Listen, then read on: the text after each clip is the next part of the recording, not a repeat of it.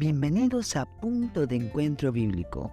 Con ustedes, Avisadul Prado.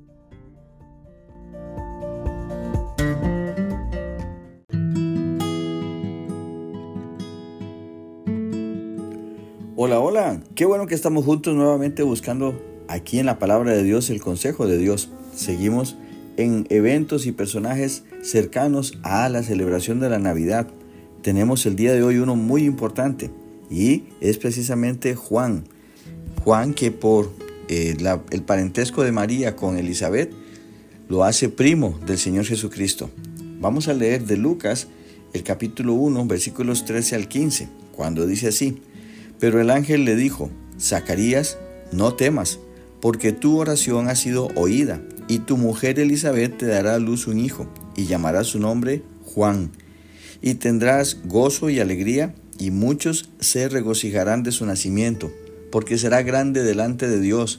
No beberá vino ni sidra, y será lleno del Espíritu Santo, aún desde el vientre de su madre. Tenemos que aclarar que este Juan no es el apóstol Juan, este Juan es el que luego le llamaríamos Juan el Bautista, aunque tampoco es una forma correcta porque él no era bautista, él era el que bautizaba. Y la tarea de Juan fue precisamente anunciar la venida de Jesucristo. Era esa persona escogida por Dios que tenía que preparar el camino para que el rey fuera presentado. Pero hay algunas características y es, mira, el nacimiento de él viene no solamente del amor de su padre, que es Zacarías, y de su madre Elizabeth, sino de la oración a Dios de que le dieran un hijo que fuera temeroso a Dios. Zacarías era sacerdote y él estaba ejerciendo su sacerdocio delante de Dios y le apareció el ángel para darle esta señal. Eso lo turbó a él grandemente.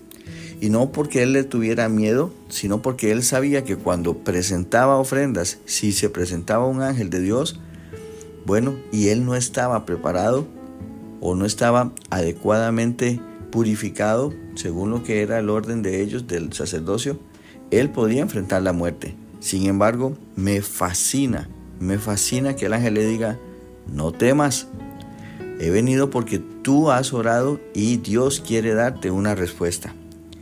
También Elizabeth, una mujer de Dios que quería tener un hijo que sirviera a Dios y qué hijo tendría. Pero también les dan características y le dice que este va a ser un hombre grande delante de Dios.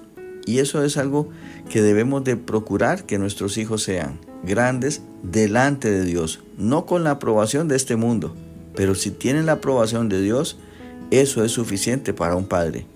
Y además le dicen no beberá vino ni sidra, o sea, no va a participar de lo normal y común de los demás hay un plan diferente, un plan maravilloso para él.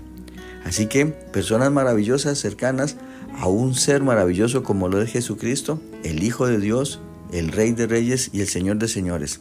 Que Dios les bendiga muy ricamente.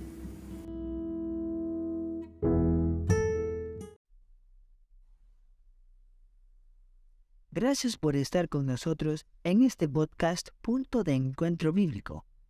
Si este podcast te fue de bendición, no olvides escribirnos a punto de encuentro bíblico 1717 arroba gmail.com y en nuestras redes sociales. Más que la miel en Facebook, arroba más que la miel 1910 en Instagram. Que Dios te bendiga.